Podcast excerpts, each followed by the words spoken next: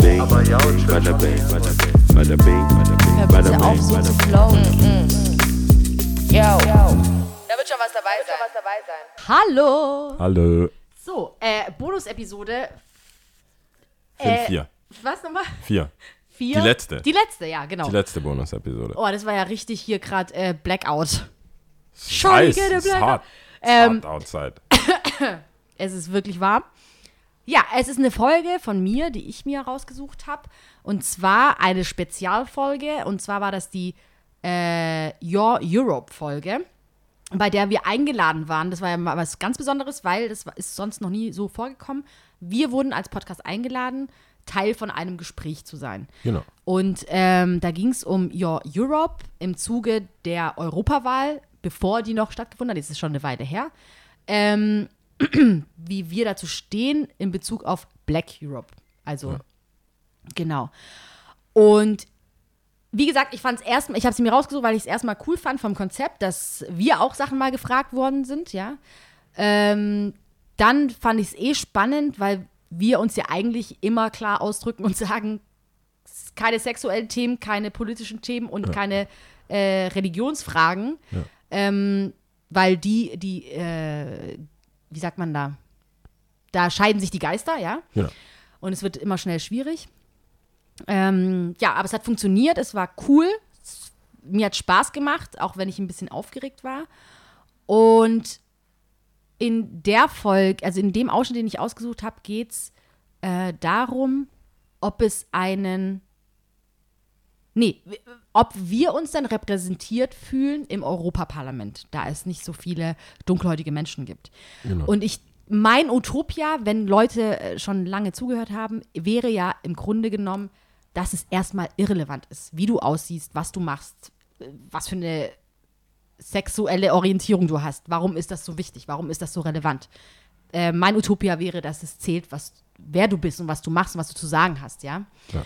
Ähm, zum Beispiel, ein, ich muss es kurz erzählen, ein Beispiel, ich habe äh, mich unterhalten mit äh, einer Person und äh, die hat dann so erzählt und dann meinte sie so, ja, äh, also ich war in einem, ja, das, äh, ich war in dem Restaurant und das wird von zwei lesbischen Frauen gemacht. Und ich, also ich habe dann sie auch nicht unterbrochen, weil ich habe mir das nur so angehört und dachte mir so, ist es jetzt so relevant gewesen, das zu erwähnen? Ist es jetzt so wichtig? Keine Ahnung. Don't know. Nee, wahrscheinlich nicht. Aber Es wäre, äh, wenn ich da unterbrechen darf, es wäre nur wichtig, wenn du sagst, ich fühle mich da dann halt wohl. Weil die traurige Wahrheit ist ja, Mhm. Das wie du so hast ja schon Leute. Mhm. gesagt, es wäre in dem, wie du sagst, Utopia oder in dem Best Case wäre es scheißegal. Mhm. Ähm, aber in dem Fall ist es vielleicht ganz gut zu wissen, es gibt ja Schwulenclubs, Bars Mhm. und so weiter. Und es wäre ja auch cool, das hat der Sebastian letztes Mal auch erwähnt, weil wir ähm, viele schwarze Kids jetzt in letzter Zeit auch im Shop haben. Mhm. Oder was heißt in letzter Zeit? Aber es, wir merken schon, dass da irgendwie so ein Umschwung geschieht. so ein Umschwung ist. Vielleicht interessieren sie sich auch mehr für Skaten und Mhm. mehr für die Art von Klamotten, die wir haben. Oder es ist irgendwie eine kleine Community entstanden oder was weiß ich. Aber ähm, er hat dann gemeint, hey, das ist doch bestimmt voll cool für die, wenn die hier reinkommen und äh, der Store Manager ist schwarz. Mhm. Es gibt wahrscheinlich in Stuttgart, wie viele Store Managers sind schwarz. In welchen Läden gehst du und dann ist der Chef Don't schwarz. know. Wahrscheinlich, also ich weiß es auch nicht, aber wahrscheinlich nicht so viele. Hm. Und da habe ich auch gedacht, ja so wie du, ist doch scheißegal. Ich bin hier, weil ich hier bin. Also, aber Hm. nee, es kann schon was bedeuten, es safe. kann für die Leute, die Fall. das besuchen Ja. oder die da hingehen, Ja. sagen, hey, hier fühle ich mich wohl, weil da weißt du als Lesbe oder als Schwuler wahrscheinlich, dass du safe nicht In dem Gespräch ging es auf jeden Fall nicht darum, aber ich weiß, was Okay, du meinst und das das ist auch das. sehr wichtig und richtig, ja. Und ähm, bis zu diesem Utopia muss es wahrscheinlich auch so sein, ja, dass Leute sich zugehörig fühlen, wobei wir ja trotzdem, ja, whatever. Das würde jetzt zu weit führen. Aber ähm, wer will, kann sich die ganze Folge anhören. Ich fand es halt ähm, auch im Zuge dessen nochmal bezogen auf unseren Podcast cool, dass man uns ja erstmal nicht sieht. Also man hört uns nur. Also sprich, keiner weiß, klar, wenn man sich Cover und sowas anguckt und ein bisschen weiterklickt, weiß man, dass da zwei dunkelhäutige Menschen sitzen. Aber ähm, im Grunde genommen weiß es erstmal nicht. Naja, Und im Grunde genommen ist es ja auch nicht so, dass wir es äh, immer wieder erwähnen, es sei denn, es ist in der Pointe der Geschichte interessant. ja. Also ich meine, die Alltagssituationen, die wir sonst erleben, genau. Also ich fand, erstmal allen. jedem kann ich nur empfehlen, diese Folge anzuhören. Ähm, mich hat sie ein bisschen gechallenged.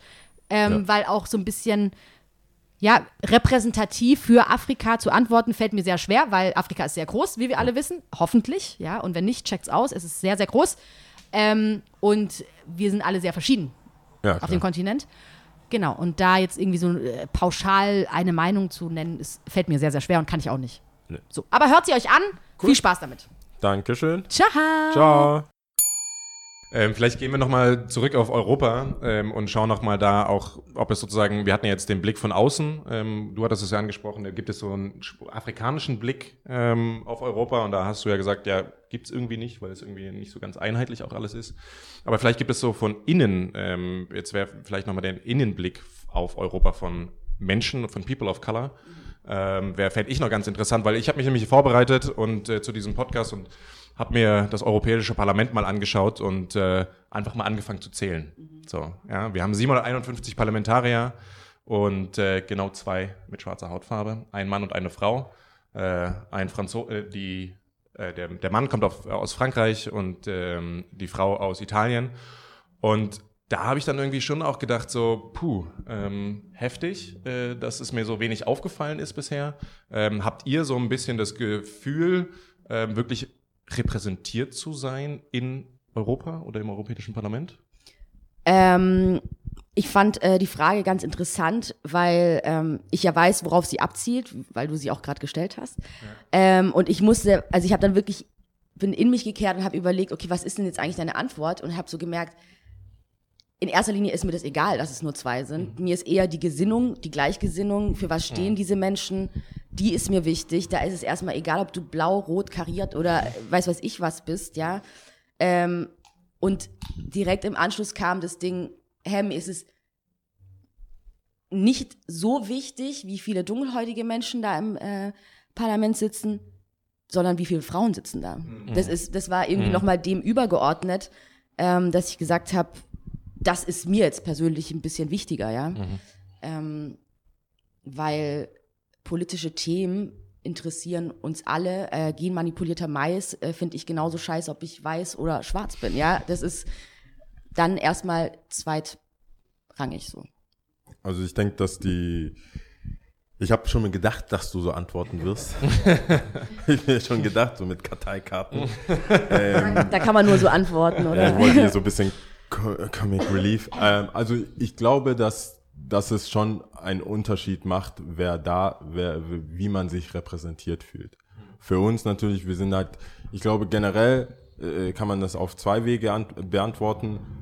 Äh, meine Eltern sind nicht hierher gekommen, um die Politik zu verändern.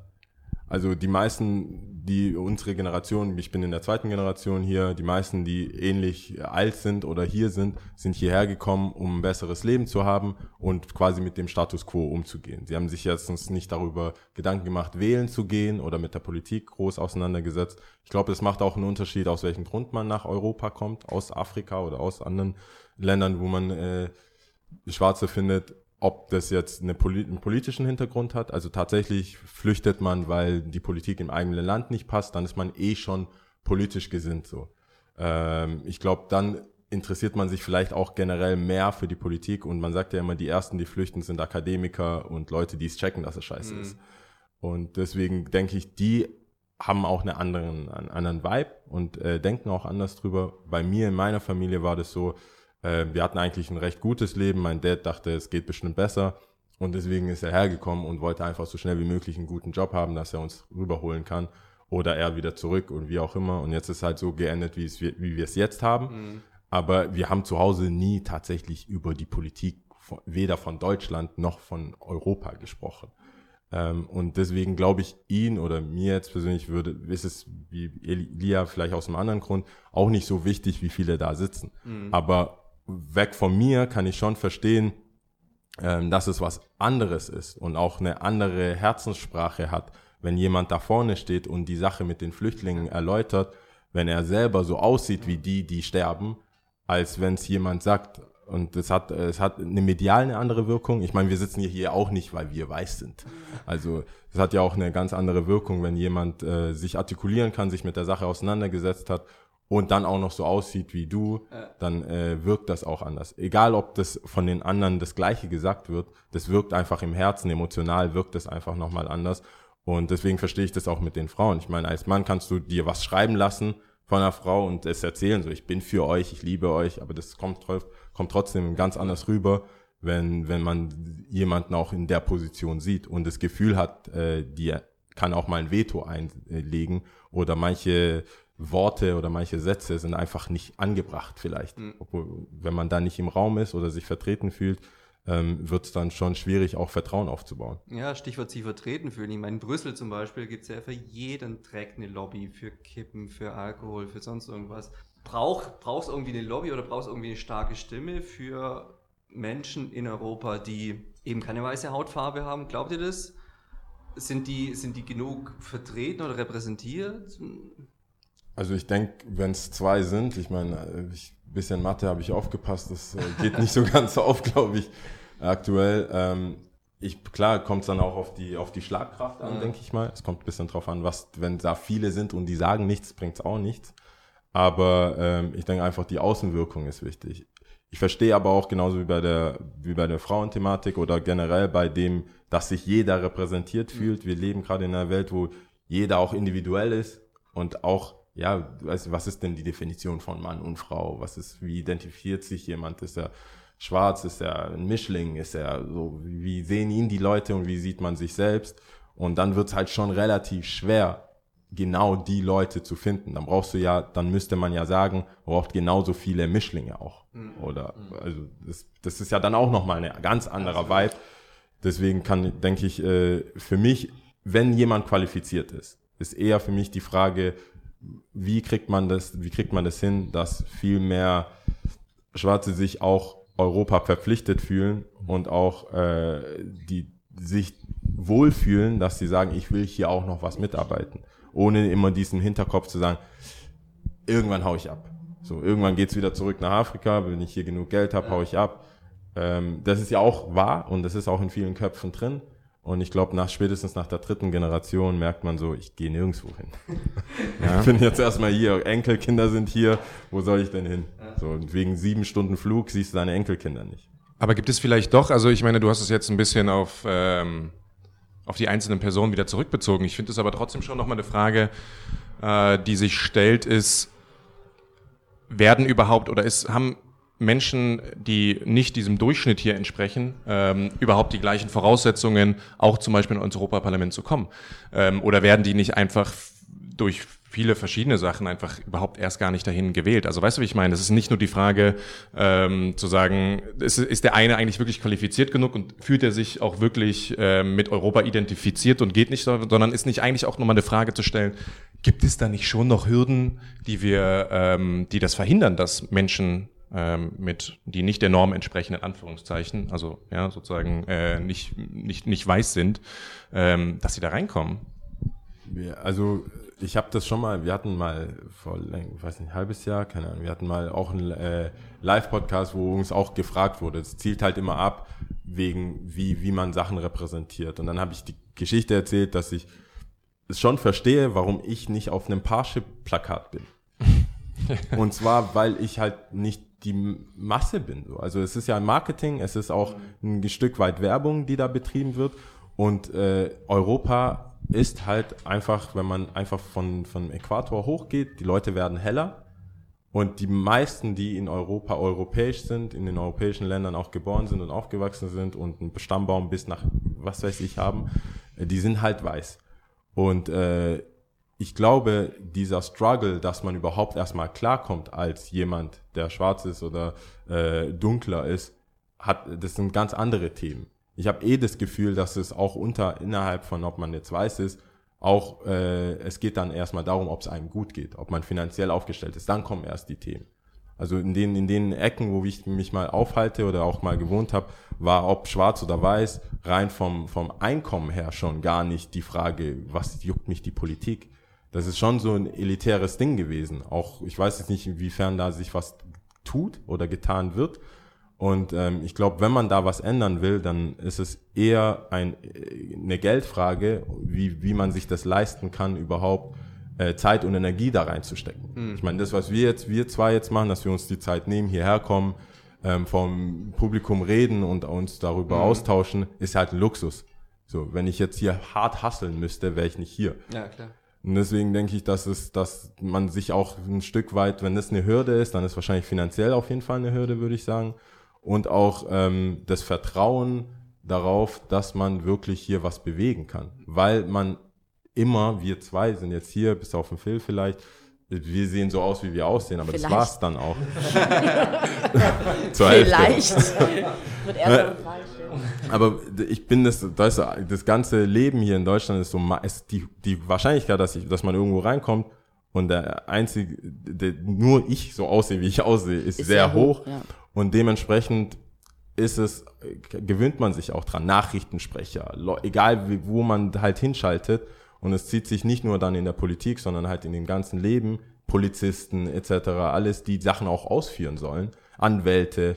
Ähm, ich glaube, wenn wir dann so weit sind, dass die Leute hier etabliert sind und sich dann in, in die richtigen Schulen besuchen, die richtigen Positionen haben, fängt man auch an. Ich meine, ich glaube, als Anwalt ist man halt Politiker äh, und, und so weiter. Dann kommst du halt irgendwo rein, dass man vielleicht each one teach one mäßig dann sagt, hey, äh, das ist eine Partei, die könnte euch interessieren. Ja. Aber wenn wir auf, ich kann zumindest sagen, Westafrika oder halt ghanaische Feste, gibt so vier, fünf Verrückte, die über Politik reden mit, mit, mit einer Flasche Schnaps und die alle anderen äh, wollen, man will die vermeiden, sag ich jetzt mal.